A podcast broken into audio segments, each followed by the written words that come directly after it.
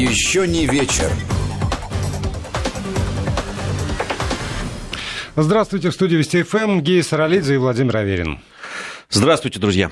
Мы, как всегда, с Геей будем обсуждать темы сегодняшнего дня, и вас призываем к этому процессу присоединиться. Сюда писать можно с помощью WhatsApp и Viber на номер 8 903 170 63 63 8 903 170 63 63, либо использовать смс-портал, короткий номер 5533 и слово «Вести» в начале смс для того, чтобы она сюда пришла к нам в студию. У нас очень непростой э, эфир, как, как впрочем, любой сегодня эфир не непростой, потому что говорить о трагедии в Нарьян-Маре, ну, все равно через э, через давленное горло. Да, это тот, тот, тот случай, когда особо, по большому счету, и сказать-то нечего. А, кроме того, что ну, вот этого малыша шестилетнего просто не уберегли. Кто-то нажал кнопку, кто-то, а, да, вот этого негодяя сумасшедшего просто где-то до этого не остановил – Сейчас там задним числом уже начинают разбираться, почему охранник нажал эту кнопку и пропустил, э, и даже не соизволил выйти и встретить этого человека, хотя это не урочное время было, это было время, когда малыши спали, тихий час. То есть, если человек пришел, значит, в любом случае, ну, как я понимаю это, я не, не, не специалист в безопасности э, детских садов, но, насколько я понимаю, и насколько у меня есть опыт, это да, выходит и спрашивает, а что случилось, почему, кто там, вы, кому кто вы, кому, и так далее, как минимум. И да? если уже видит пьяного, если он видит в пьяного, любом в любом случае. случае, даже если это родитель там, и так далее, это, ну, есть какие-то вещи. Это сейчас с этим ну, будут разбираться там э, Следственный комитет, там, полиция, прокуратура, кому, кому положено с этим разбираться. Но ребенка уже не вернуть. Сейчас э, начнутся разговоры о том, что надо проверить на безопасность все детские сады, Уже все школы. В Госдуме выступили да, проверить обязательно и, безопасность. И так далее. Вообще-то эту безопасность надо проверять всегда да, и это, это должен быть перманентным. И для этого есть специальные органы, которые должны этим заниматься. Я не скажу, ну, у меня э, маленькие дети, которые там, недавно ходили в садик, сейчас ходят в школу и так далее. Я вижу о том, что действительно предпринимаются э, меры по обеспечению безопасности детей, допустим, на территории школы, где вот младшие учатся, туда попасть невозможно. Просто нельзя, ну, вот нельзя. А, да, то только дети могут туда зайти, те, кто к этому имеет отношение к школе. Все. Вот. И я это вижу. Понимаю, что это не везде так. Ну, э, судя по тому, что произошло в Наймале, ну, это вообще какой-то дичайший случай. Вот. По поводу этого негодяя я вообще не понимаю. Ну, точно известно, что это вот он совершил. Сейчас не надо там... Ну, понятно, что будут какое-то следственные действия, там еще будут там доказывать. Я не понимаю, зачем этот человек э, до сих пор жив, для меня это загадка. Вот когда ты говоришь про школу, что туда не попасть, то давайте не будем забывать, что э, такая система охраны школ, она не просто так появилась, она появилась тоже после трагических событий, которые произошли в некоторых, в ряде школ Российской Федерации. И тогда было принято решение, что никаких вахтеров, нанятых там директором школы, никаких тоже там охранников, которые вот э, сами по себе существуют, все это должно быть обязательно централизовано, лицензировано, сделано, все э, лицензии на охранную деятельность выдает Росгвардия, и Росгвардия сегодня, как мы знаем, но с устами главы Росгвардии Виктора Золотова дала, э, будет проверять, э, дано поручение проверять это самое частное охранное предприятие. Мне кажется, что в этой ситуации надо проверять и лицензионное подразделение этой самой Росгвардии, потому что на, на основании каких данных тогда выдается э, лицензия ЧОПу? который может потом набрать туда кого угодно, людей, которые вообще не соображают, зачем они там стоят на самом деле. Потому что, ну вот действительно, он же открыл и не вышел даже, и не проверил. А лицензия есть. А значит, само по себе лицензирование не решает этой проблемы. И когда в Государственной Думе говорят о том, что надо проверить теперь деятельность охранников всех детских садов и школ, ну давайте вот всех, да, давайте проверим, соответствует ли документация. Да, она соответствует. Да, это не просто так, вот там тетя Маша, которую наняла тетя Даша. Это обязательно будет лицензированное частное охранное предприятие, все документы есть, и э, там все, кто выдает лицензии, отчитаются, что они все это сделали. А дальше что? За бумагами за этими. И, может быть, если бы э, охранника нанимала там директор этого детского сада, то тогда, может быть, более адекватный человек был бы, чем э, вот эта ступенчатая система, когда неизвестно кто э, садится, и понятно, что ни руководство школы, ни руководство детского сада не вправе тогда как-то влиять на этот кадровый состав, потому что это лицензированное частное охранное предприятие. За что она отвечает? Здесь пишут из Санкт-Петербурга или Ленинградской области, в детском саду дверь родителям открывает воспитатель, не охранник. Может быть, в вашем детском саду открывает воспитатель, я не знаю. Вот э, в том детском саду, Дверь на территории детского на территории сада? сада ну, вот, в моем случае там открывал охранник, и это была его задача. Там э, давали специальные, там, родителям раздавали специальные карточки, по которым ты можешь одну дверь пройти, а во второй ты все равно там встречаешься с э, людьми, которые занимаются охраной. Ну, давайте, вот по этому поводу давайте не спорить сейчас. Вот, в каком-то детском садике, наверное, это у вас воспитатель, где-то охранник. В данном случае здесь открыл охранник. Причем дистанционно открыл. То есть, видимо, там был какой-то звонок там, или что-то. Ну, это то, что, о чем сейчас э, там спрашивают, где были воспитатели и няни, тоже вопрос. Тихий час, понятно, не предполагает, но они где-то в, в любом случае... Дети спали, они где-то сидели, э, там, не знаю, чай пили, например. У них тоже должно быть время попить чаю. В этом смысле, не знаю, должна, должна ли возникать претензия к воспитательнице, которая э, отошла от детей после того, как они заснули. Тут, тут тоже из Новосибирской области. Негодяй или сумасшедший хотят выяснить. Я, мне все равно. Если, если он честно. допился до чертей? Или он, это, да, там человек, который, ну, явно на фоне, там, э, как минимум, пишут и об алкоголизме, и наркотиках, там, и так далее, но здесь, вот, правда, с этим, вот что, правда, разбираться с этим сейчас? Это, это так важно? Вот для меня нет. Меня абсолютно. Я говорю, я, э, э, здесь все сразу, э, да, там началась там история, и уже нам пишут по поводу смертной казни для таких и так далее. У меня есть своя точка зрения по этому поводу.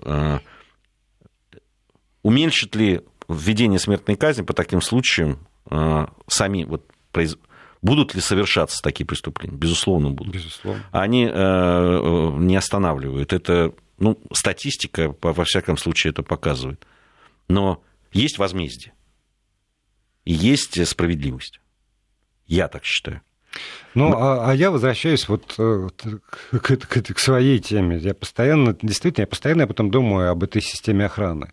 А, да, да, это стоит денег, не будем это забывать. И вот э, и заборы вокруг детских учреждений, и всяческие магнитные дистанционные замки, и э, там турникеты, которые установлены а в, цел, в целом ряде они, школ. Они могут стоить сколько угодно. Если там сидит человек, который вот. нажмет кнопку и запустит, ты, ты можешь хоть этот самый вот, поставить. Вот я, я про, Ford Knox. Я, да. я про то же, потому что общество э, согласилось с тем, что система безопасности нужна и не жалеет денег на, на это все. Это, что, естественно, все удорожает. Но если мы уже договорились, что мы готовы тратить деньги вот на всю эту технику, то почему мы тогда не можем никак договориться и создать систему, чтобы к этой технике прилагался просто адекватный человек? Он не должен быть семи пядей во лбу в этой ситуации. Там просто должен сидеть человек, у которого есть сердце. Вот в, в охране детского да, сада, опять, помимо опять всего таки, прочего. Вот, понимаешь, э, если, понятно, что здесь вот произошло, э, да, вот то, что произошло. И, и объяснения у меня этому пока нет. Ну, там следственные органы, наверное, э, выяснят, что там произошло и почему там. Человек, видимо, даст какие-то свои показания и скажет, почему он это сделал. Он услышал глаз, нет, я не про а, этого. Вот про, про этого ублюдка я не, не, даже говорить не хочу. Я говорю про охранника, который впустил. Почему он это сделал? Ну, его спросят, почему он это сделал. Почему он нажал этот, э, отпирающее это устройство.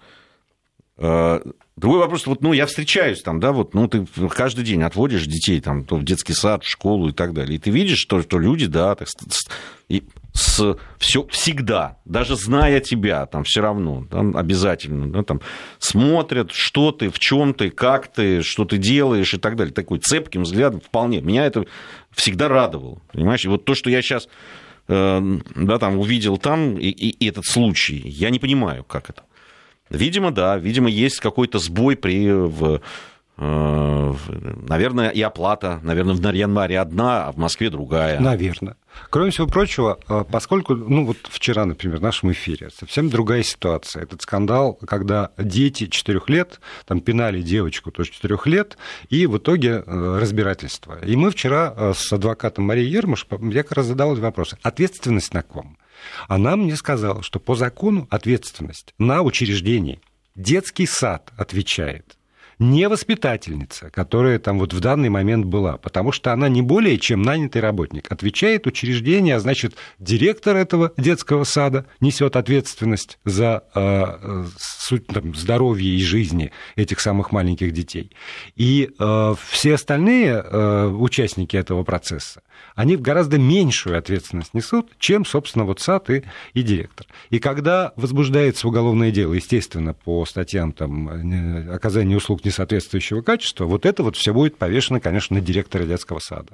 Но, опять же, у меня возникает вопрос, а есть ли в этой ситуации про, про, прописанная ответственность этого самого ЧОПа и этого самого человека, потому что он тоже нанятый, не более того. Вот тот, который запустил, он просто нанятый работник, не нанятый даже не детским садом. Или там детский сад подписал договор, конечно же, выбирая сам. Мы все знаем, что в этой ситуации э, походи по рынку, поищи где дешевле. Конечно, директор детского сада выбрала этот самый ЧОП, и, и на, на ней будет вся ответственность. Вот с одной стороны, вот все, все да, по букве закона, как многое э, там, в нашей жизни э, приходится рассматривать. А с другой стороны, мне иногда кажется, что противоречит здравому смыслу просто, что ответственность не, не на тех людей накладывается, которые, собственно, э, чьи действия привели к тем или иным последствиям. А, мне из Новосибирской области ответят, что значит мне все равно, вот уголовного кодекса не все равно негодяй или сумасшедший. Я не уголовный кодекс, вы что-то путаете. Мне все равно. Человек, который зарезал шестилетнего малыша, почему он это сделал, это, и спрашивают, какое возмездие. Расстрел. Вот такое возмездие за такое преступление. Можете выбрать на свой вкус. Ну, правда, вот я начал с этого, что это чрезвычайно тяжелый разговор, потому что невозможно отрешиться, невозможно к этому относиться а, дистанцированно невозможно к этому относиться так, как будто тебя это не касается. И не только потому, что действительно а, дети, внуки, там, племянники э, собственные в, находятся в там, детских садах и школах по, по целому дню. А еще и потому, что, там, невзирая на расстояние, но, правда, и судьба этой семьи, и судьба этого ребенка ну, не, не может просто не, не, в самое сердце не задевать. Да, ну да, да, да ну, много пишут нам, понятно, что это очень болезненная тема. В, исп, исправить что-то уже тяжело, но вот тут э, призывают и охранник наказать жестко и публично, кто-то говорит, что это а, ответственность воспитателя. Вот нам написал э, человек, который Ирина Васильевна, которая работала в детском саду много лет, и э, пишет, что даже тогда в наш детский сад можно было войти только после звонка воспитателю, и воспитатель знал, кто пришел за ребенком. Ну, вот это в идеале, видимо. Вот так. Что там произошло? Это, это действительно, я подтверждаю слова, это в, в основном это действительно так и есть. Забрать ребенка просто так невозможно. Я более скажу. Были случаи, когда, допустим, там получил травму ребенок, да, что-то, ну, гуляет, что-то, да. да, даже если она незначительная когда вызывали скорую помощь, обязательно должен был приехать э, родитель. Обязательно э, и должен был присутствовать при этом. Ну да, разрешение на это, проведение и, манипуляции. И все там, там, да, и, э, это там очень какие-то жесткие вещи по этому поводу. Ну что, давайте сменим тему. Да, на, на политику перейдем. На политику, да, сегодня, как известно, на Украину там приехали натовские самые высшие чины. Э, все сегодня э, встретился, были переговоры э, президента Украины с представителями НАТО. Всех фотография, вот это там, где словно школьник стоит Зеленский. Ну ладно, ну вырвано из контекста, ну правда. Человек расписывался в книге почетных гостей. Да Ну, вот это, это момент вполне, вполне нормальный. Да. Ну, зачем, что... зачем надо такую фотографию публиковать на сайте президента Украины? Ну ладно, кто-то, кто-то специально сфотографировал и потом издевался долго. А, а зачем на официальный сайт-то вешать это? Ну, потому что тоже не везде э, мозги. Не везде, ну да. Не везде мозги Ну, хорошо, да, это, на самом деле это не, не столь важно. Э, значит, ну, много слов было сказано о том, что интеграция в НАТО, там Йенс Стол, Столтенберг говорил о том, что вот сейчас реформа СБУ еще нужна тоже, и там еще какие-то вещи. Знаете, я правда, все это наблюдал в свое время с, по отношению к Грузии, когда и приезжали все, и всякие там э, э, дорожные карты продвижения э, страны в НАТО, и все это было, и, и специальные офисы открывали, а, которые занимались ровно тем, чтобы пропагандировать среди населения вот этот, что путь вступления в НАТО – это благо, это вот… Э, гарантия безопасности. Гарантия безопасности, все это. Все это продолжалось до 2008 года. Ну, то есть потом ничего не изменилось, денег стали меньше вкладывать, потому что уже не надо было. Вот. Все это э, продолжалось. Про, про гарантии безопасности. А, и вот все, что случилось потом с Грузией, все гарантии безопасности куда-то исчезли. То есть до сих пор а, НАТО говорит о том, что оно признает э, территориальную целостность Грузии, что мы, мы всегда за. Выражаем всю, политическую поддержку. Политическую поддержку, озабоченность и так далее. Ну вот ровно то же самое происходит на Украине ровным счетом то же самое, абсолютно. Причем я все время э, говорю нашим э, коллегам э, украинским, которые говорят, это наша там безопасность и так далее. А я всегда пытаюсь пытаюсь чтобы, спросить их, попросить их назвать хотя бы одну, ну хотя бы одну причину, почему натовские страны, которые входят в НАТО, должны хотеть принять Украину в состав, в полноценные члены НАТО. Ну, хотя бы одну причину Сейчас не называют. Слово геополитика. Оно такое, знаешь, много, многогранное, такое, они сразу все объясняют. А что, а вот что изменится? Вот сейчас. Время подлета. В смысле, ты е... имеешь в виду базы? Да. Ты считаешь, что Нет. Украина, не вступая в НАТО, вот нынешняя Украина, не разместит у себя, если, на то, э, если ей скажут, что надо, что она откажет?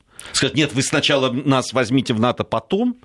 Нет, конечно, потому что вполне, как мы знаем тоже из опыта, могут размещаться базы НАТО, а могут размещаться базы США, вне всякого НАТО, между прочим, и совершенно самостоятельно э, вести свою политику и совершенно самостоятельно завозить туда свое оружие. И это никакого отношения к вступлению в НАТО не имеет.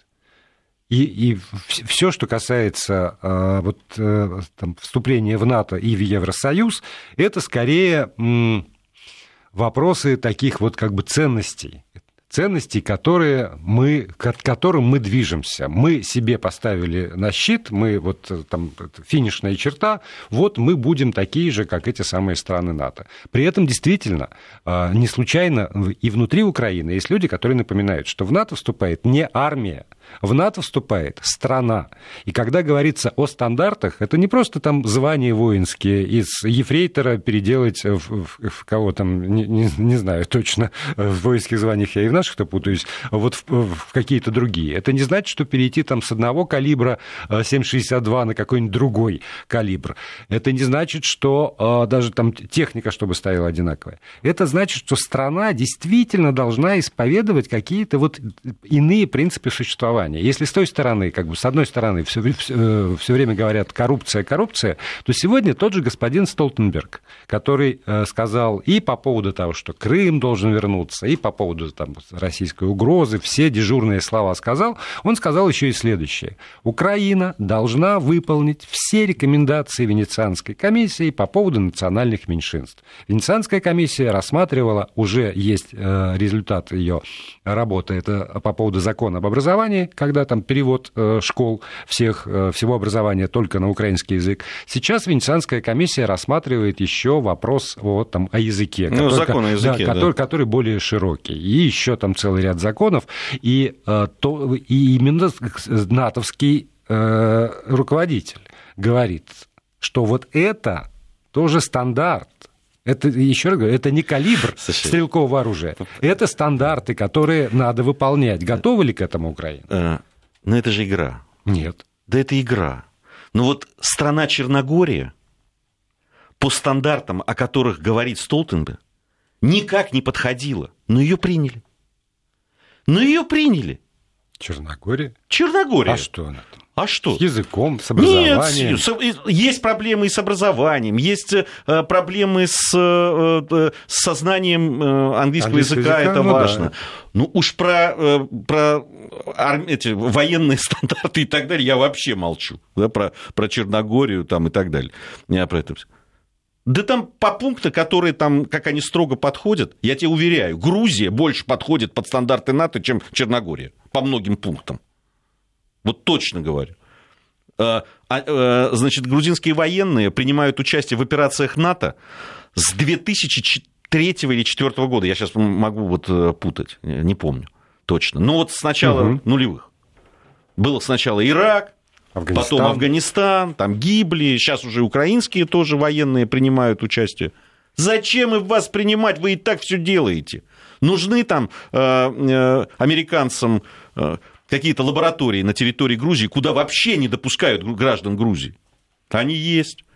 Нужно там что-то провести, какие-то э, военные игрища свои там, это, пожалуйста. Несколько баз в вашем полном распоряжении. Завтра надо будет туда что-то поставить, поставят. Аэродром построить, построят. Кто возражать-то будет? И Украина в том же положении абсолютно. Зачем брать на, за вас какие-то на себя обязательства? Что, не дай бог, вы завтра чего-то там устроите, а им отвечать и, и сталкиваться. Они что, правда хотят воевать с русскими? Этим вопросом мы уходим. А с этим вопросом мы уходим на новости. Еще не вечер. Продолжаем программу. Гей Саралидзе, Владимир Аверин здесь, в этой студии. Ну и вот все эти вопросы, которые задавал Гия, они, в общем, э, подразумевают очевидный совершенно ответ. Ответ, который сегодня еще и один э, деятель политический украинский тоже дал. Э, это господин Медведчук, депутат Верховной Рады. Он привел просто данные последнего опроса, проведенного демократической, фондом демократической инициативы. За вступление страны в НАТО 41% э, граждан по результатам этого опроса вот последнего по времени выступает, а это значит только одно, что общество действительно по этому вопросу расколото. И не без основания он подчеркивает, э, что э, противоречат слова, обращенные к жителям а, там, особого района Донбасса и Луганска, Луганской и Донецкой областей, что мы э, за объединение, мы за то, чтобы вот это мы один народ, за то, чтобы найти общую платформу, на которой мы найдем консенсус. И тут же говорится о том, что стран, мы уверенно движемся в сторону НАТО, мы э, вот, вот туда, на Запад, что ну, не принимается Востоком. И тогда либо одно, либо другое. Либо ты действительно хочешь найти э, некую консенсусную базу, на которой ну, не будет множиться э, точек расхождения, а будут множиться точки соприкосновения. Либо ты бросаешь, вот опять же, все эти зубы дракона, бросаешь, бросаешь, бросаешь. Я, Тем более, что с той стороны звучит совершенно однозначно. Я бы хотел обратить еще на одну очень э, немаловажную деталь. Она касается, опять-таки же, да, двух стран, о которых мы сегодня уже говорили, упоминали, Грузии и Украины. А, что в одной стране, что в другой – многие э, э, говорят о том, что, ну, мол, это все политика России привела к тому, что нам, там, это потому, что была там Южная Осетия, 2008 год, а, значит, здесь говорят, что был Крым там, и Донбасс там, и так далее. Но я хочу обратить внимание, сейчас не вдаваясь да, вот в, в проблемы, собственно, э, да, там, регионов, отколовшихся от Грузии или от Украины, а обратить внимание, что выбор движения уверенного в сторону НАТО был задолго до событий 2008 года да. и уж тем более за долго 2014. Бухарестский саммит НАТО, о котором так уверенно политические деятели Украины говорят, был в 2008 году для Украины. А я уже вот говорил о том, что э, военные, э, грузинские военные парни э, уже были в Ираке, там, ну, уж в 2004-то точно в 2005. Я потому что сам был на базе и встречал в свое время журналистом, э, приезжал э, из Москвы в Грузию и встречал э, один из контингентов, который вернулся из Ирака и разговаривал с ребятами, которые там были, чем они занимаются, их, их взаимоотношения с, ну, собственно, с американцами, англичанами там и так далее – Ничего хорошего не могу рассказать по, по поводу отношений. Не братались? Ну, на равных, нет, понятно, нет? что разные были. Нет, ну, конечно же, они как на младших там... Даже не партнеров смотрели. А, в Афганистане так вообще, ну, я разговаривал просто с военными а, бывшими, которые а, тоже хорошо знают, ребят, которые были в Афганистане и прошли. Ну, это все время. Там постоянно они пытаются, значит, кстати, это немцы тоже об этом говорили э, что англичане, что американцы, которые везде заправляют, и практически везде весь командный состав, конечно, из них состоит, они на самые сложные участки, на самые опасные там, и так далее, самые э, неприглядные операции там надо было проводить, то, что касается обысков там, и так далее. Поэтому, поэтому вот эти аргументы не работают. Сначала был выбор в НАТО. А потом пришли проблемы. А, да, но вот уже упомянули сегодня вот, вот это вот э, одно из определений, зачем. Зачем страны, э, ну, в частности, вот Украина и Грузия так стремятся в э, НАТО и в Евросоюз? Потому что это ценностные ориентиры. И тут по поводу ценностей, вот просто на блюдечке с голубой каемочкой. Тут тебе слово. Да, это очень любопытный доклад сегодня попался мне. Институт внешнеполитических исследований США. Они опубликовали доклад, он называется «О стратегической волатильности Черноморского региона э, и главной причиной э, вот этой волатильности и неблагополучия, конечно же, Россия. Но дело не в этом. Там очень любопытно, помимо всякой вот военной, там, военно-политической, военно-стратегической и так далее, э, каких-то причин противостояния с Россией в этом регионе, есть любопытнейшая, целая большая, большая часть этого доклада, она посвящена этому. Они пишут, что Кремль формирует комплекс, э, комплексный дискурс традиционных ценностей, подпитывающий сторонников консерватизма в странах Черноморского региона и за его пределами. И делается, что как раз вот этот дискурс традиционных ценностей, это уже само по себе преступление со стороны России. И обращают внимание, что вот как раз вот это традиционное отношение э, России к традиционным ценностям – в Черноморском регионе, находит отклик у простых людей, что особенно возмущает. И говорится о том, что недостаточно работает, соответственно, пропаганда, недостаточно контрпропаганда работает, и что надо усилить по этим направлениям и так далее. То есть ты понимаешь, да, к чему пришло? И, а имеет Черноморский регион, ну, да, ты, можно сказать, значит, это православные румыны, болгары, грузины, украинцы – Мусульмане турки. Мусульмане турки. Это все вот надо с ними работать, причем именно по этому направлению. Да, но но, к сожалению, э, для э, и одной, и другой стороны понятие традиционные ценности – это понятие э, размытыми, с размытыми границами и с не э, четко артикулированным содержанием. Это понятие, в которое, в общем, каждый желающий может вложить свои, свое содержание раз и свою коннотацию два. Потому что э, все, кто занимается этим вопросом, они отмечают как раз такую особенность, что либо человек говорящий, это традиционная ценность, тут же подразумевает под ними а, все самое темное, мрачное, отжившее. Например? Ну, давай, вот не будем... Ты же говоришь, там, размытые там... Что Вот мрачное, ну, это ну, что? Ну, например, это вечное э, там, как, как, патернализм русского народа, желание царя и самодержавия. Традиционная ценность.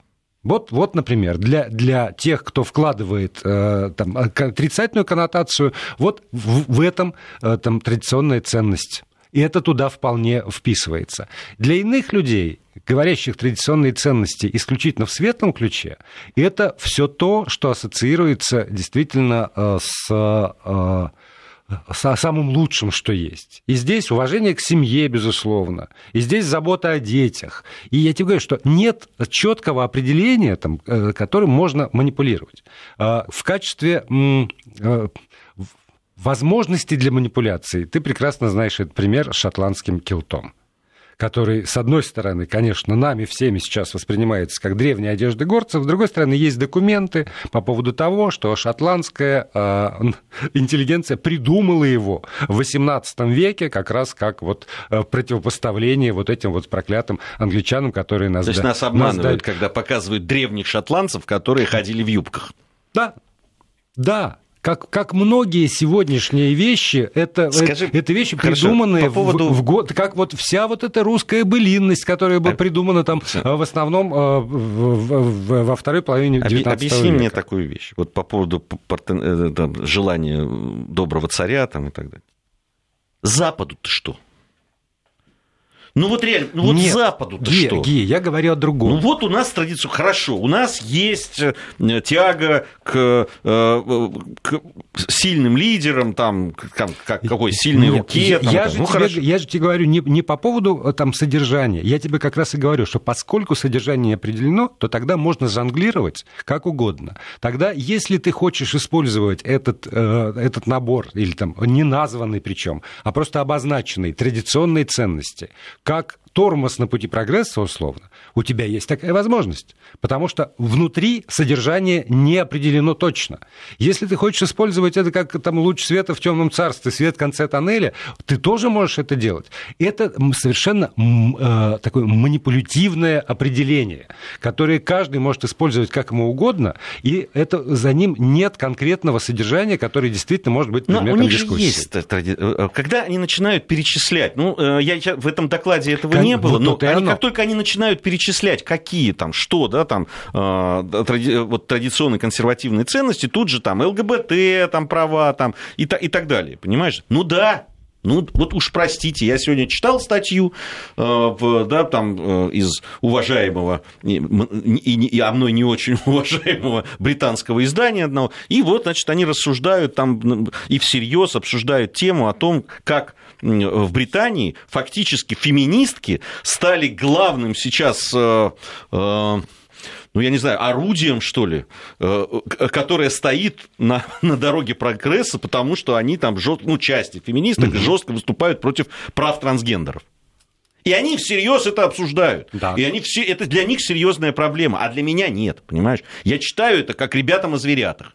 Понимаешь, я, я этого не понимаю. Ну, правда. Я, я, я даже не могу вникнуть в суть да, вот этих противостояний, потому что там буквально битвы с, фи, с да. физическим, э, так сказать, контактом осуществляется. То ли феминисток по отношению к трансгендерам, то ли трансгендеров по отношению к феминисткам. И это конкретно они говорят. То есть вот, вот они, вот если вы этого не понимаете, значит, вы отсталые, значит, вы консервативные, э, темные и плохие. Да, и именно поэтому, например, в британских университетах, во всех, когда поступает э, абитуриент, он заполняет анкету, где написано, там, как зовут, как фамилия, там, кто, где родился, когда родился. И еще появилась э, с этого, кажется, года точно формализованная, может быть, с прошлого, отдельная графа местоимения. Как он себя идентифицирует, чтобы к нему обращались. Угу. И если ты думаешь, что там их хотя бы три, так нет, их девять. Я не знаю все девять, но, но они там есть. И да. мне, в общем, человек, который работает в университете, приводил реальные примеры, как это важно для того, чтобы не унизить, не задеть этого самого человека, которого могут звать Вася Иванов, а на самом деле он, я не знаю, какое местоимение, убейте это меня. их страна. Это их страна. Это их страна. Они, они имеют право делать там... Хотят 9, пускай будет 9. Захотят 25, пускай будет 25. Объясни мне, пожалуйста, почему то, что они делают, это хорошо, А то, что делаем мы, это плохо. Потому, нет, они считают, потому что они считают, что это хорошо, да. а мы считаем, что мы этого не делаем, и это хорошо. Да. да. Нет, нет, но они же нам говорят, что мы отсталы. И они говорят, а что... А мы говорим им, что они отсталы. И, и, и они... Нет, подожди. Мы э, к их границам... Нет. Не, не двиг... Подожди. Вот. Вот тебе, вот, Черноморский регион. Черноморский, еще раз напоминаю тебе.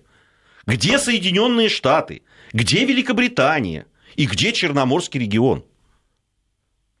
Да? Их беспокоит, что мы, так как мы провозглашаем наши какие-то там темные, э, отсталые, значит, консервативные ценности, тем самым мы противостоим им. Как, когда, как коллективному Подожди, я еще раз говорю, Западу. это Черноморский да. регион, да. в котором мы живем, а не они. Если бы хотя бы о каком-нибудь Балтийском, там, я не знаю, Атлантическом шла речь бы, ну ладно. Я бы еще сказал, вот мы там как-то вторгаемся в их зону интересов там и так далее. И это ну, как? совершенно другой конец мира. Так да? это новое миссионерство. Они, они, они, правда, они абсолютно... Так это все-таки миссионерство. Конечно, они абсолютно убеждены С в том, помощью что те ценности, которые они себе нарисовали, баз. любыми, ну, любыми. А, так же, как старое миссионерство так было огнем и мечом. Что там, циркон хотят поставить? Очень хорошо. Надо побольше цирконов поставить. Побольше гипер, гиперактивных, гипер там, звуковых и так далее, побольше.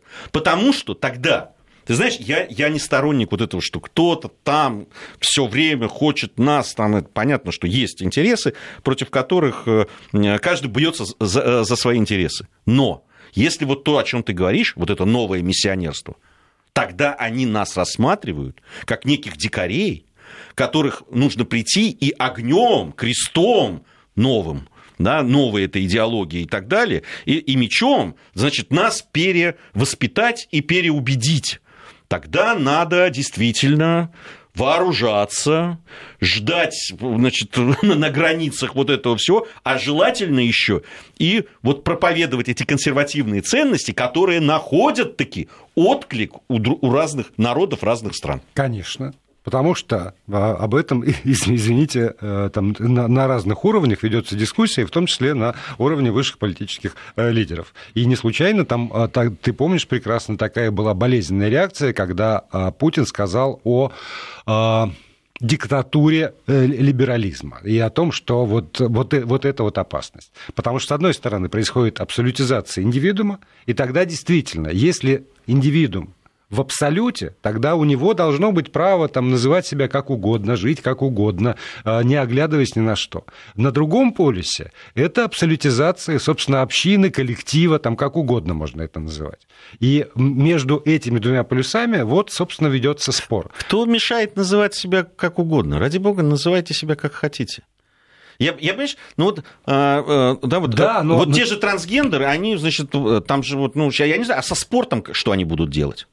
Сейчас уже трансгендеры, ну, то есть, условно, мужчина, который там, чувствует себя женщиной или стал женщиной, там, я в нюансах не разбираюсь, значит, он готов там...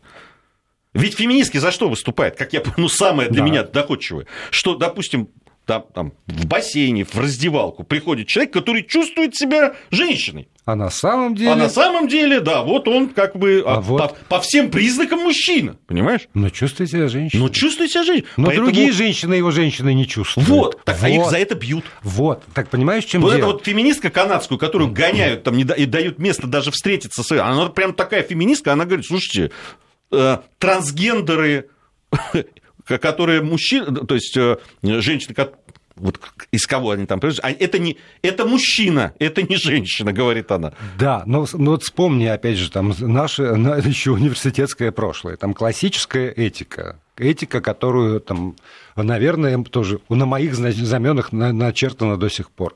Моя свобода заканчивается там, где начинается свобода другого. И вот эта формула вполне э, меня устраивает она гарантирует мне мою свободу. Но когда начинают критиковать, например, там, меня или тебя, или нас с тобой вдвоем, за то, что мы не обеспечиваем вот эту вот самую свободу человеку, чтобы он э, чувствовал себя, мог почувствовать себя свободным в чем угодно, включая там трансгендером. Эта граница, э, там, где заканчивается свобода другого, она вдруг исчезает. Моя свобода безгранична. Моя свобода нигде не заканчивается. Моя свобода не заканчивается там, где эта женщина, видя гениталии, не считает меня женщиной. Но ведь я считаю, а это моя свобода. И вот эта вот граница, собственно, где она, на каком она приближении ко мне или к другому индивидууму, или к, там, к собранию индивидуумов, это вот, собственно, и есть... Э, Граница в консервативных веч, ценностях. Вечный спор. Понимаешь, я тебе могу сказать, вот как только ты говоришь, да, вот здесь вот нельзя, да, там существует нельзя и можно, да, вот как ты только говоришь, нельзя, но в принципе вот здесь вот, ну, ну ладно. Все, это становится реальностью и идет дальше. И идет дальше. Да, там все начиналось когда-то с борьбы, справедливой борьбы женщин за свои права. Но ты же признаешь, что справедливой. Да, безусловно. А это нарушение традиционной ценности. Не, неправда. Неправда. А так не считали люди, как... которые жили Я историк. Тогда. Разные времена были у человечества. И разные были там эти самые. Да? Там, они, женщины, которые не могли голосовать, там, угу. и, и ну, много всего да. было. Вот в семнадцатом году дали все права можно голосовать. К сожалению, за... на мой взгляд. Это, это другой вопрос. Это вопрос другой. Сейчас Дали все права. Вот, пожалуйста, голосуйте, работайте, занимайте посты там, и так далее. Все понятно. Но как только начались вот эти все разговоры про браки, и так далее. Да, но то, о чем ты говоришь, равно верно и в другую сторону. Как только индивидуум забывает сопротивляться, отстаивая свою территорию свободы, так эта граница наступает на него, и эта свобода заканчивается. Спасибо, потом продолжим. Еще не вечер.